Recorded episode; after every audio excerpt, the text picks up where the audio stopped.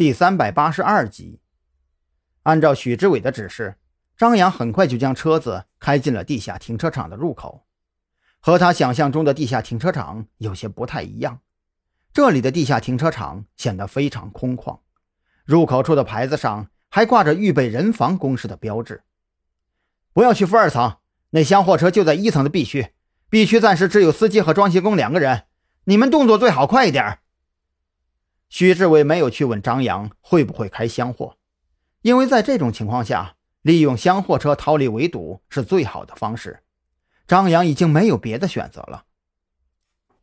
跟着地下停车场的指示牌，张扬很快就看到了 B 区电梯口边上正在用货运电梯运送货物装车的厢货。这辆车的货箱很宽很长，足以将勇士开进后货箱了。张扬没有时间跟司机多废话。他将车子停在厢货车的后方，手持证件找到了司机。同志你好，我们正在进行一场对抗演习，我需要借用你的车，将我的队员护送离开临海市的市区。张扬将手里的证件递给那名司机过目。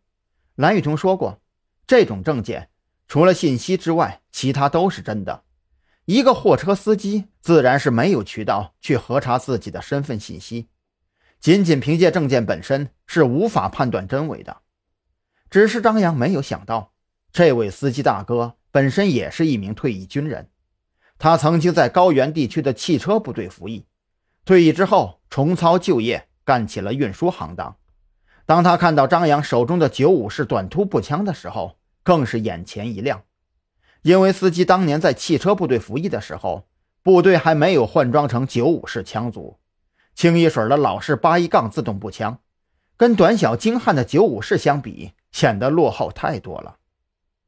只是看着手里这张退役的士官证，司机心里略微有些犯嘀咕：没听说过退役了还能参加军事演习呀？这只是掩护身份，我们的任务不方便透露。但是你看我身上的衣服，穿成这样，拿着在役证件也不合适啊。张扬见司机面露诧异。这才恍然想起，自己递过去的是退役士官证，心里一阵懊恼，赶忙开口解释：“啊啊，有道理，有道理，你放心吧，配合部队同志是我们的义务，更何况我也是个退役老兵。”司机听了这话，心中大定，他觉得张扬说的很有道理，都说了是军事演习，能够在临海市开展演习，肯定不是常规野战部队。那自然不能拿着正儿八经的证件出来晃悠，不是？况且这张退役士官证，仅从手感和纸质来看，他当即断定铁定是真的，也就没有多废话，直接挥手对着装卸工开口说道：“大侄子，你先回去，给你姐夫说一声，我这会儿啊有点事儿，这趟货呀我晚点过来，嗯，运费给你们打五折。”装卸工一听这个，当时就乐了。